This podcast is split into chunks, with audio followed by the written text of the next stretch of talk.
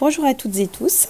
Dans la ligne de ce que euh, nous voyons habituellement euh, dans cette petite chronique santé, je vous propose de continuer à prendre votre santé en main en vous informant sur le palmarès des médicaments qui ont représenté des innovations avec euh, un réel bénéfice en 2021. Donc c'est un palmarès qui est fait objectivement par une revue médicale complètement indépendante. Il ne s'agit absolument pas de publicité pour des médicaments, mais bien de réelles innovations médicales pour la santé. Donc bien entendu, au premier lieu de ce palmarès 2021, il s'agit des médicaments type de vaccins vaccins contre le Covid. Donc au premier lieu, les vaccins à ARN messager, donc que nous connaissons sous le nom commercial des firmes qui les commercialisent, donc Pfizer et Moderna, qui ont des noms un petit peu plus compliqués au niveau euh, scientifique. Euh, donc je citerai le nom commercial, mais pas à titre de publicité. Et donc en fait, qui préviennent euh, de manière objective et démontrée efficacement les formes graves de la maladie pendant les mois qui suivent la vaccination. Donc la maladie étant essentiellement grave chez les personnes plus âgées, bien entendu, on a vraiment eu un impact extrêmement important qui a été constaté dans tous les hôpitaux et euh, globalement au niveau de la société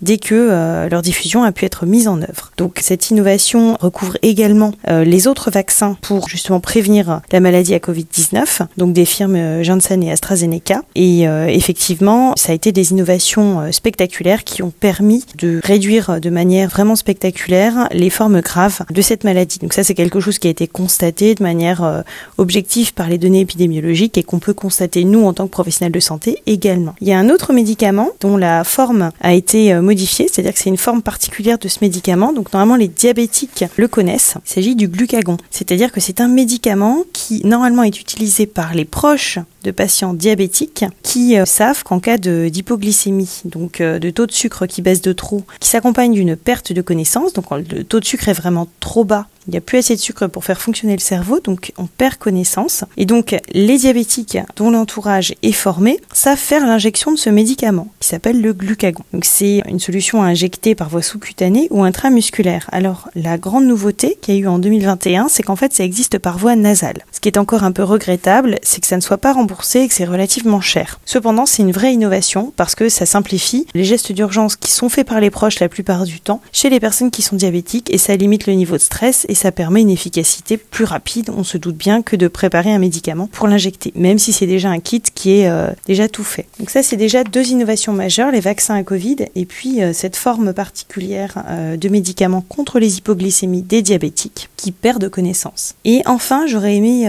parler d'un médicament, c'est en fait de la cortisone qui peut se diffuser en comprimé et qui fonctionne, c'est du budesonide qui se donne sous forme orodispersible, donc quelque chose qui fond dans la bouche, et donc qui est efficace sur ce que l'on appelle, donc c'est un nom un peu barbare, c'est l'œsophagite éosinophile. C'est une maladie qui est parfois sous-diagnostiquée. En fait, il s'agit euh, d'une maladie chronique d'origine immuno-allergique. Elle se manifeste par des symptômes qui gênent l'alimentation, notamment ce qu'on appelle une dysphagie. Les aliments ne circulent pas bien dans l'œsophage, avec des sensations de blocage, de douleur intense, de spasme. Et cette affection peut même se compliquer d'un blocage complet de la nourriture dans l'œsophage qui nécessite parfois qu'on aille avec un endoscope, donc c'est une sonde munie d'une caméra, retirer l'aliment de l'œsophage. Et à plus long terme, ça peut donner aussi des fibroses de l'œsophage, donc euh, une transformation en tissu fibreux de ce tissu qui est euh, à la base muqueux et musculaire. Donc en fait, ces médicaments-là permettent en quelques mois de prendre en charge cette pathologie qui parfois est sous-diagnostiquée. C'est pour ça que je souhaitais en parler dans cette chronique parce qu'effectivement, à la fois c'est un traitement et à la fois ça permet d'alerter